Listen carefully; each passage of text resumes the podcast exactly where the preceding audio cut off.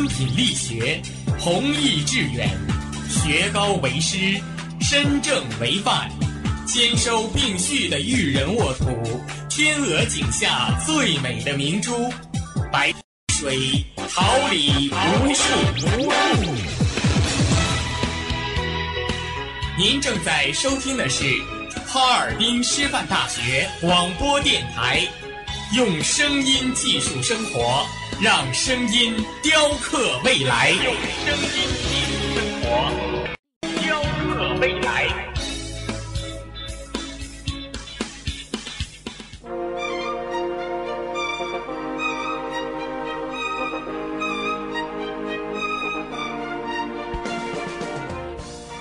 春华秋实，桃李不言。炫动之声，无限精彩。六点二。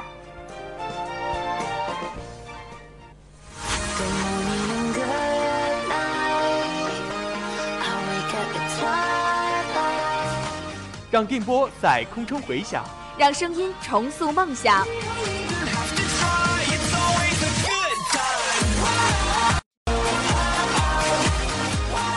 在青春的旅途上，用电波打破沉寂；在年少的岁月里，让声音尘封迷茫。我的快乐源泉，我的青春宣言。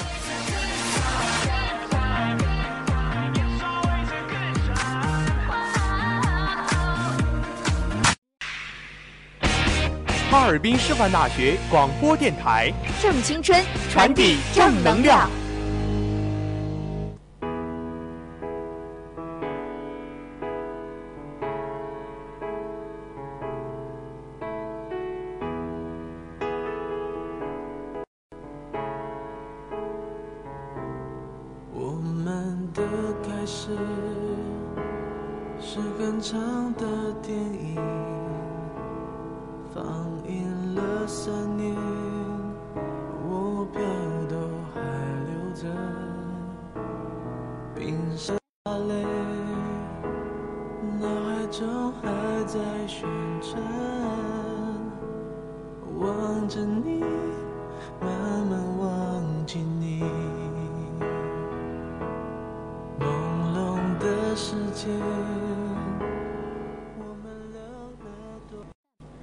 眼独具，笔锋墨见平时事；家国天下，一周要闻收眼底。用我们的声音传递世界的讯息，让独特的视角挖掘社会的点滴。哪里有事件，哪里就有新闻；哪里有新闻，哪里就有现在读报。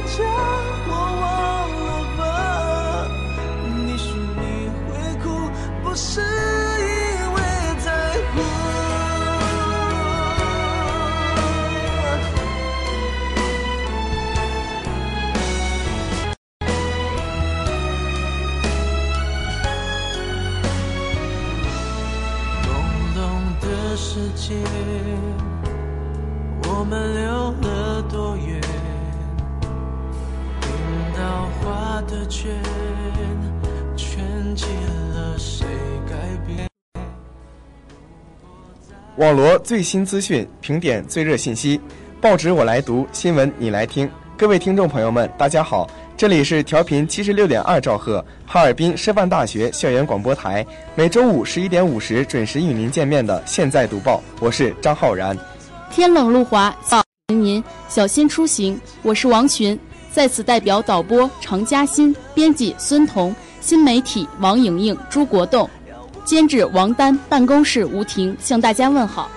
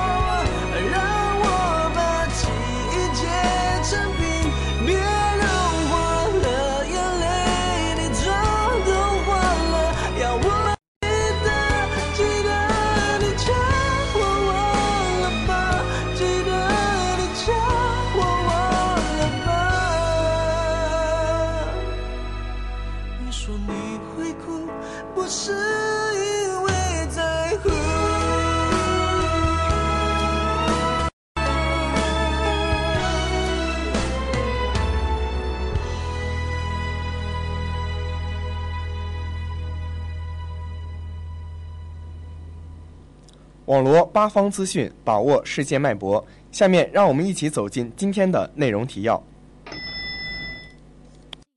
最高人民法院发布新规，含助力美日打造三角同盟，全国首个电竞专业纳入高校教学等，尽在后报速读。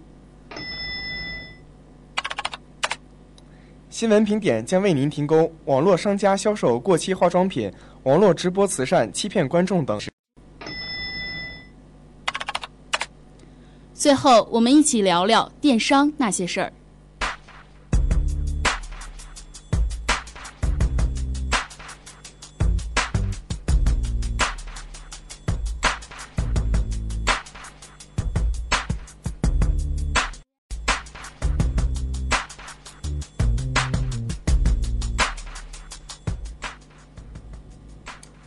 浏览时下主流报纸。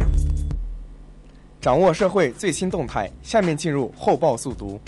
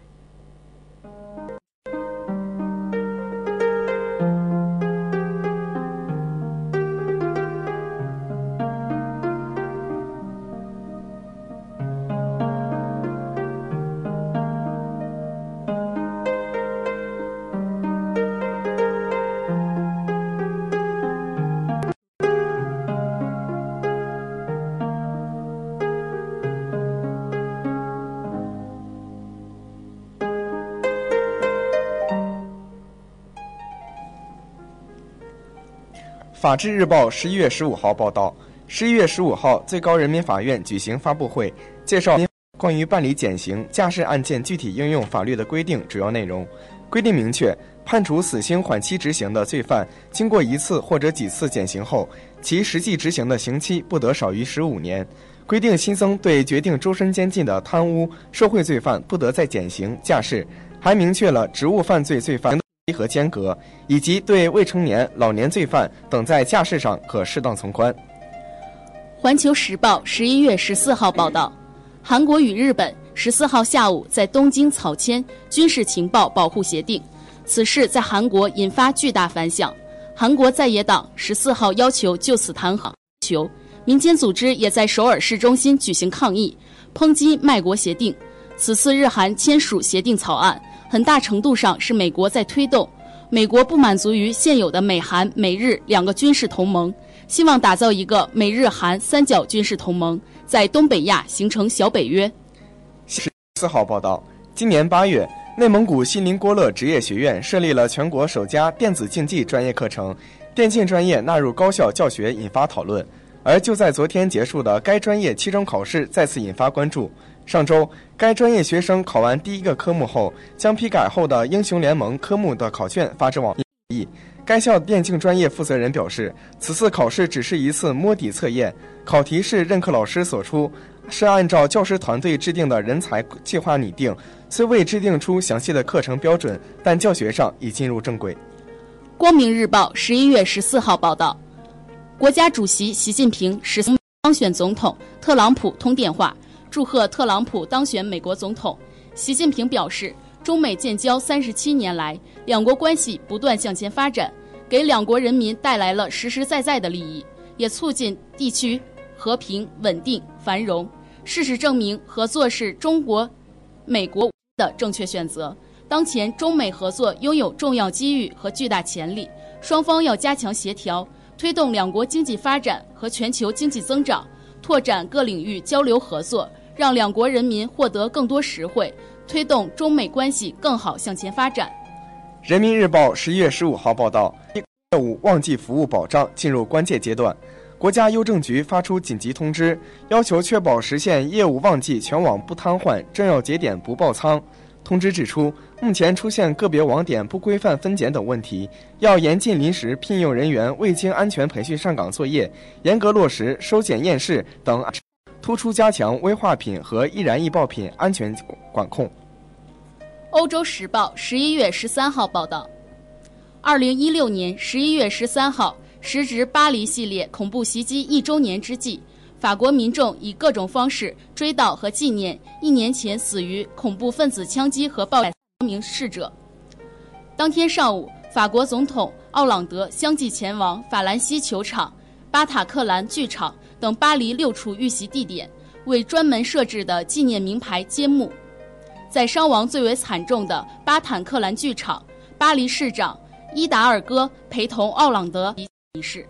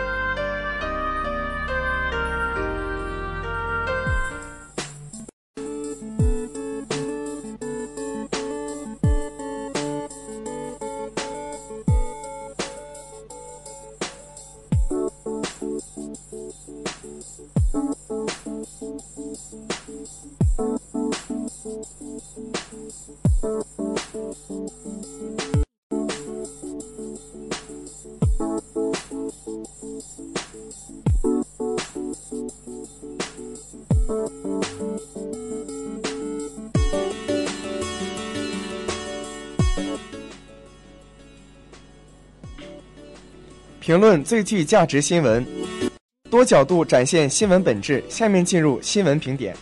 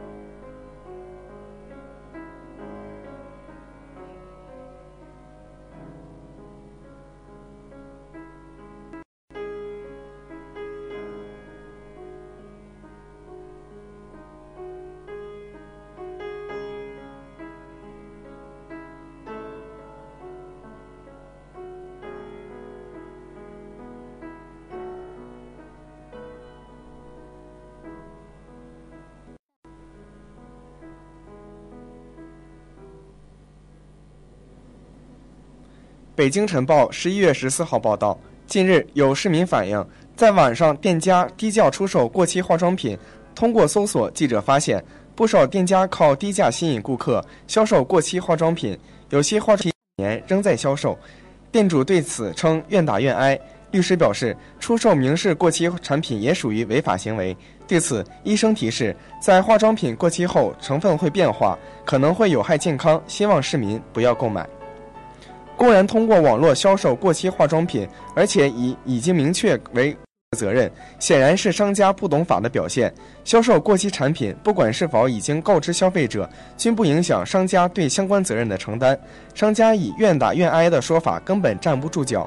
按照消费者权益保护法的规定，商家具有明显的过错的过错。明知商品已超过保质期，却依然，假使造成消费者或其他受死亡或者健康损害，应承担消费者所受损失两倍的赔偿责任。监管部门也要及时出手，果断查处此类违法行为。根据《产品质量法》，销售者不得销售国家明令淘汰并停止销售和失效变质的产品。也就是说，对于有瑕疵的产品，商家在明确告知消费者且取得消费者认同的前提下，可以向其销售；而对于超过保质期的产品，生产企业已不再对其符合有关标准和质量负责，属于国家明令禁止销售的产品，大监管力度，杜绝此类事件发生。网络交易平台对此也有不可推卸的责任。应加强日常监管，利用大数据监系统监控，排查兜售过期产品的行为。如据报道，同样一款产品售价却相差数倍乃至十余倍，虽然存在猫腻，应成为重点。尤其是如果网络交易平台对此有过失的话，还应就消费者的损失与商家承担连带赔偿责任。虽然占便宜是部分人的心态，但并不等于商家可以肆无忌惮地低价销售过期化妆品。这种与假冒伪劣产品无异的商品，根本不应该。消费者乐意购买，商家也不能以愿打愿挨为由大肆销售，否则就应承担民事赔偿乃至行政处罚责任。只有这样，才能有效净化网络购物环境，让人们多顺畅无阻的享受网购带来的便利与安全。光明日报报道。近日，在四川凉山布拖县一带，衣着简朴的村民成为线上直播的主角。在直播中，他们得到食物、水果、衣服等，还有一沓沓分量不小的百元钞。视频中的志愿者体贴入微，不过暖心一幕随着直播结束而终结。他们拍完就走，钱和东西也。这两年，网络直播风生水起，平台运营大多赚得盆满钵满。作为现象级话题的互联网直播，不仅是社交范式、经济爆点，而且表征着新时代文化产业的生态与质地。网络直播是网络成熟的产物，供人们消遣娱乐，但它本身并无好。如果被一些意图不轨者加以利用，就会出现乱播甚至是欺骗现象。我们在观看网络直播时，也不能失去判断力，要在虚假的表现中努力窥见其真相。网络直播乱象的背后，是网络文化与直播产业的失范，耻感隐退，价值崩塌，规矩与秩序与礼物，网红各自斗法，平台各显神通。为了红，有的网红甚至不顾法律底线。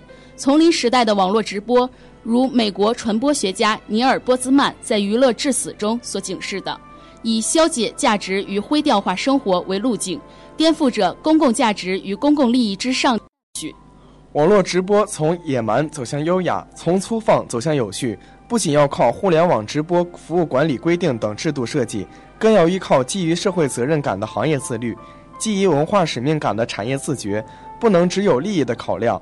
网络直播不是洪水猛兽，迟早要成为中国现代文化成部分，但它需要社会共治，在远景与前沿的版图上谋划有序发展的法治路径。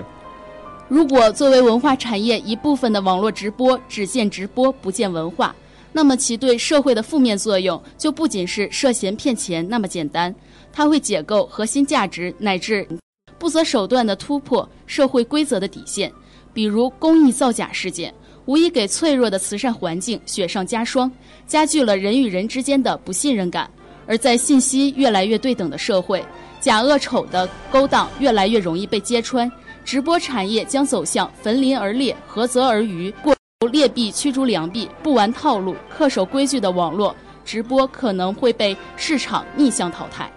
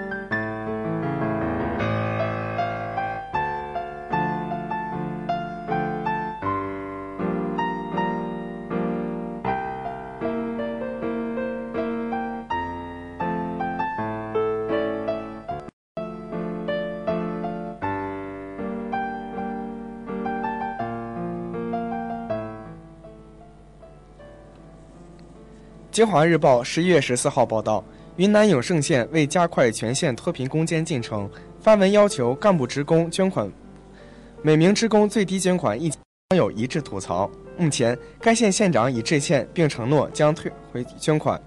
以行政名义强迫捐款，捐的不是爱心，而是闹心。该县扶贫想通过行政逼捐来实现脱贫，与其说是无能的表现，不如说是滥钱的傲慢。行政逼捐，公众早已见怪不怪，但在信息时代，该县主要负责人的理念竟如此落后。慈善法早已成为捐款摊派的画出了红线，该县还触碰法律雷区，问题的根源找不到、除不掉，行政索捐、文件派捐等各种逼捐行为恐怕仍会上演。即使套以扶贫的名义捐款，仍然是选择，不应迫于压力，不应碍于权力，而应根植于自觉自愿。强迫玫瑰栽种在沙漠中，芳香必不会持久。慈善来源于大爱生发的自觉，而自觉的培养基来自感化后的自愿。以行政名义强迫捐款，捐的是闹心，结果只能是强扭的瓜不甜，耗费善心资源。这个道理早已是社会共识。违背共识的逼捐背后必有利益的考量。把强迫干部职工捐款变成扶贫工作的任务的一部分，不仅是侵犯干部职工的权益，也无法达到精准脱贫之目。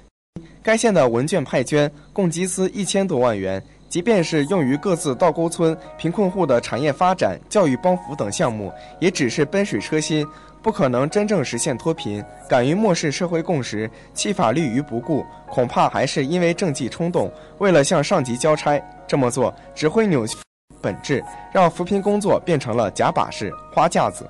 贫困后形成贫困的原因多种多样，有的是。因病致贫，有的是因灾致贫，有的是因为缺少劳动力致贫，有的是缺少技术和资金致贫。精准扶贫理应以增强造血构，从思路、信息、项目、资金、技能等方面进行有针对性的帮扶，激发贫困群众脱离致富、脱贫致富动力，帮助党员群众增加致富本领，开辟致富渠道，增加家庭收入。新华日报十一月十四号报道，河北李宣告不幸死亡之后，一段孩子的爷爷跪地感恩的视频，让无数人不禁潸然泪下。然而，剧情随着某医疗自媒体的报发布，一顶医闹的帽子即将被戴在了孩子的父母的头上，几乎就是转眼之际。愤怒的网友转而将口水喷向死者家属。追警男童这是一个人间不可挽回的悲剧。但今天出现在自媒体上谣言乱飞的现象，其实比那些动然张开的图景更让人觉得是一口口扭曲社会的陷阱。家属被戴医闹帽子的剧情演变，无疑拜某些医疗机构自媒体的误导所致。在这个帽子之下，救援孩子被描绘成东郭先生与狼的关系，直指人不能无耻到这个地步，这让孩子家属乃至整个社会感到心寒。作为普普通通的农户，他们确实有着监护方面的意识缺失。他们在面对刚刚打捞上来又被送至火葬场的孩子，有着于心不忍毫。但是，他们跟所有普普通通的善良的人们一样，他们会在孩子的消失过程当中表现出慌张、揪心的神情与动作，而并非医闹。医疗自媒体的行为无疑加重了孩子家属的悲伤情绪。孩子的亲人需要一个接受实的心理缓冲过程，所以救援机构的这种处理方式一定是准确到无可挑剔的地步的。至少在家属的心理感受上，在乡俗传递情感的方式上，还可以将这个救援行动的后续故事演绎得更加完美细致，更而不是如此的冷漠的方式，将已经出的们推向更加黑暗的深渊。人言可畏，不管医疗自媒体的传播情绪中带有主观偏见，还是带有明知故为的恶意，然而对于这个农户，甚至对于整个社会来说，都是一种伤害。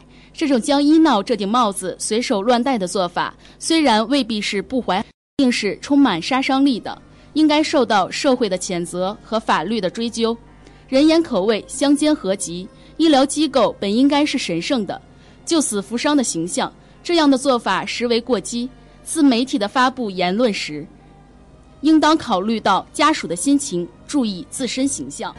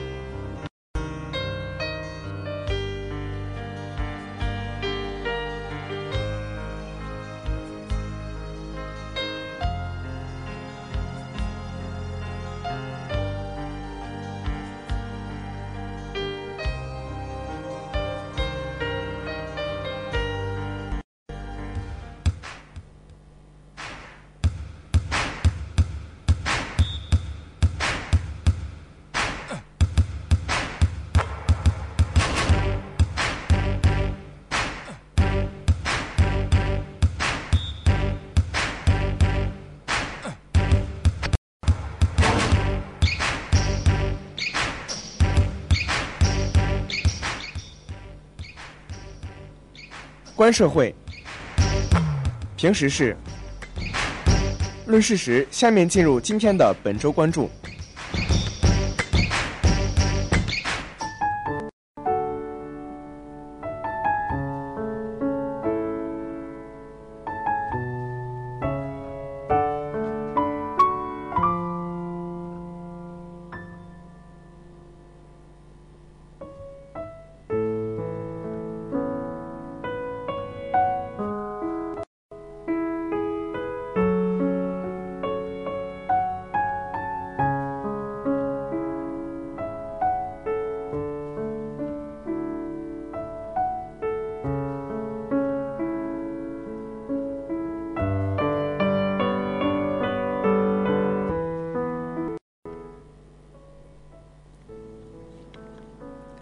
十一月十二号凌晨消息，根据阿里巴巴公布的实时数据，截至十一号二十四时，二零一六天猫双十一全球购物狂欢节总交易额超一千两百零七亿，无限交易额比百分之八十一点八七，二百三十五个国家和地区。物流方面再次刷新全球纪录，菜鸟网络共产生六点五七亿物流订单。支付方面，支付宝实现支付总笔数十点零五亿。同比增长百分之四十八。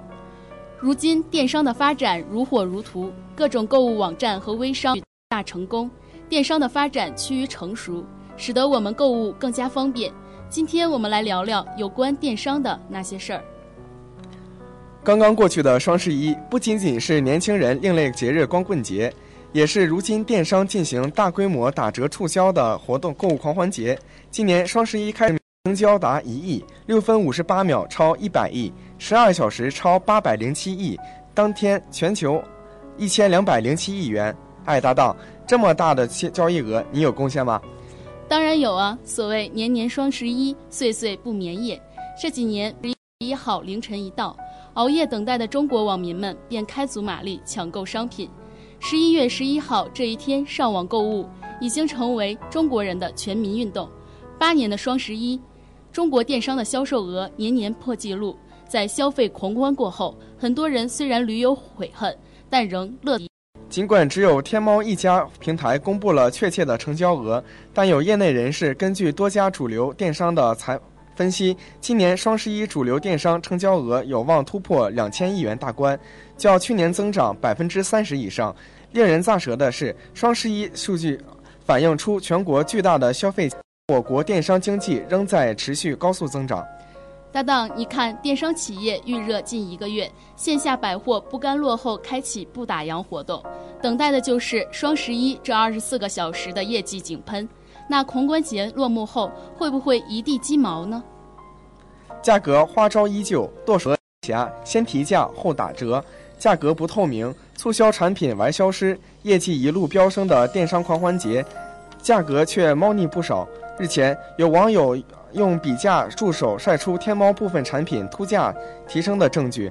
由于天猫的规则是九月十五号开始到双十一前真实成交的最低价为基准价格，部分价格啊九月十四号大幅度提价，以体现所谓的双十一让利。大减价总是商家的杀手锏，物美价廉对消费者尤为受用。但价廉是否就物美呢？看往年种种数据，便不，双十一刚过，就有买家秀出了商品实物图，这其中不乏会存在想象中的宝贝与现实的不同。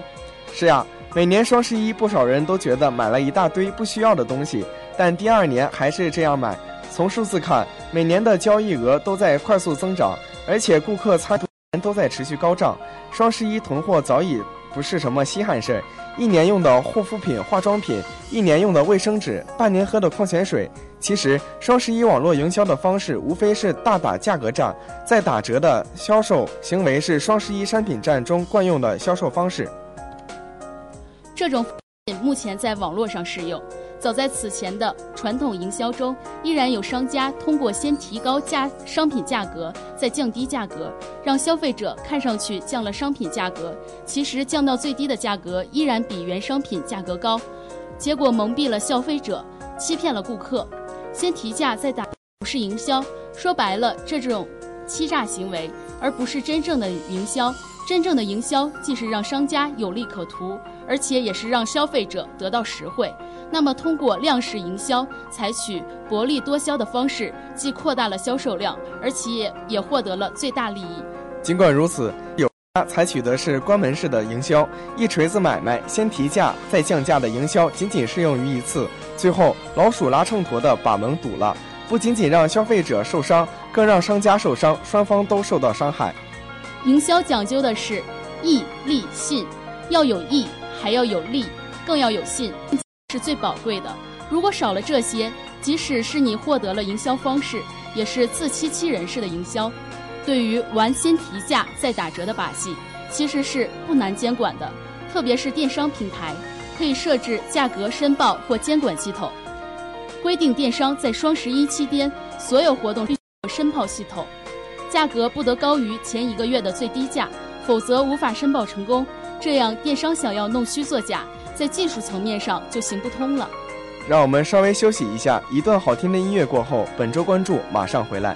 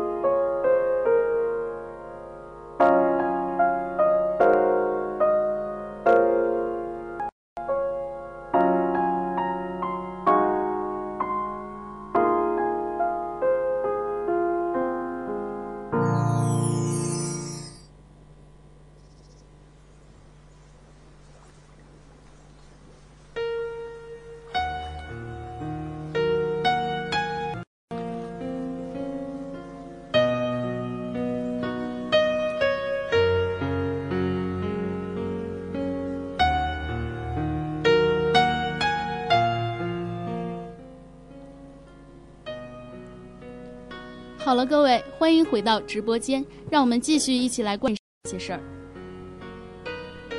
所谓电商，就是电子商务，通常是指在全球各地广泛的商业贸易活动中，在因特网开放的网络环境下，基于浏览器应用方式，买卖双方不谋面的进行各种贸易活动，实现消费者的网上购物，商户之间的网上交易。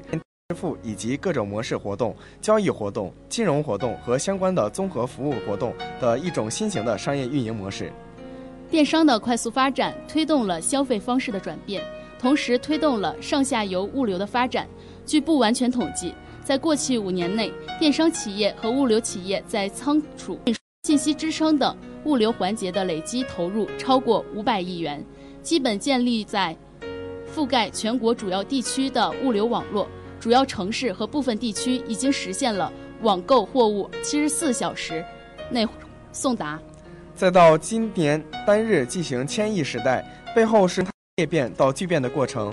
阿里巴巴董事主席马云认为，阿里巴巴正在构筑是的未来商业的基础设施，包括交易市场、支付、物流、云计算和大数据，不仅让商家与互联网连接，更是让商家与未来的商业模式连接相。同时，这亦使新经济时代的落地变为正在实现的现实。经过十余年的培育，阿里巴巴的生态到今天开始聚集来自全球的需求，连接全球的商家与消费者，进而改变上游的制造、物流与金融配置的效率。通过互联网的方式，形成新的全面互动的方式，将消费与娱乐的边界完全模糊，海内外。商业基础设施的打通，令全球买卖成为可能；线上线下百万门店的打通，带来全渠道融合方式的购物体验。大数据开始构建个性化消费，全球商家与消费者提前感受到未来五至十年的生活方式。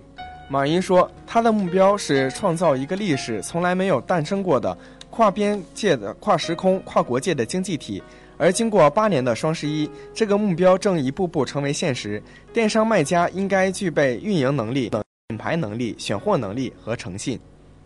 电商的竞争策略一是价值赚取型，放到双十一就是要投更多广告，找更多资源，预售更多商品，提高客服效率，争取淘宝更多支持。在同一战场上，是在争夺市场上的量资源；二是价值创造型，其实就是退出现有战场，开辟新的疆域，到别的地方去挖矿。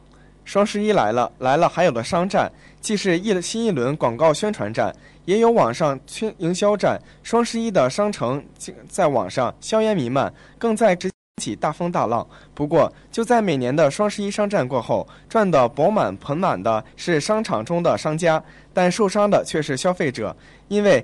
商品有质量有问题，价格问题，诸如先提价再打折的营销，投递问题引发的争议官司也是不断涌现。总线局双十一促销，所谓七不得是：不得限制、排斥、竞争、攻击、贬低竞争对手，限制、排斥促销经营者参加其他平台组织的促销活动，不得利用合同形式条款侵害消费者合法权益。不得虚构交易，不得对平台成交量行虚假销传，不得发布虚假广告，不得虚报特价揽客，实施有价无货的欺诈行为，不得先涨价再打折，借机以次充好，以假乱真。这样使电商拥有更广阔的环境、更广阔的市场、更快速的流通和低廉的价格。时代的要求，在现如今，我们的生活确实离不开电商，才能给我们带来方便，让人们的生活更加丰富多彩。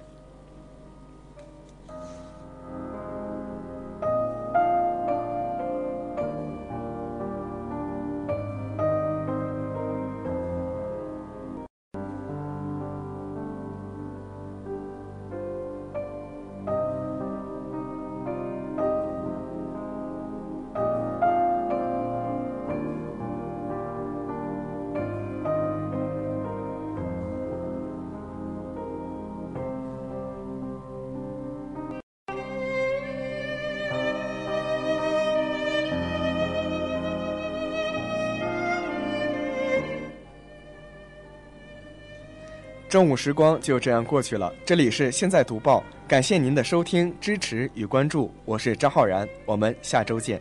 我是王群，感谢嘉欣，编辑孙彤，新媒体王莹莹、朱国栋，监制王丹，办公室吴婷。下期现在读报，我们不见不散。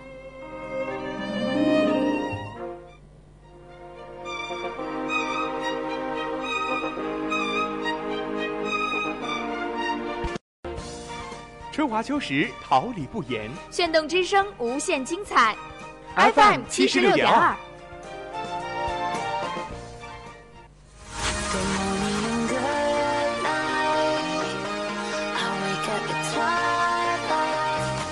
让电波在空中回响，诉梦想。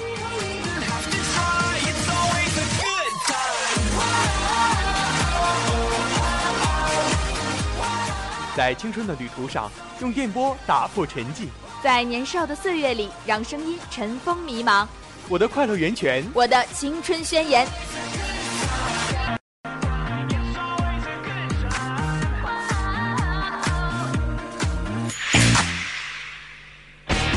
哈尔滨师范大学广播电台，正青春，传递正能量。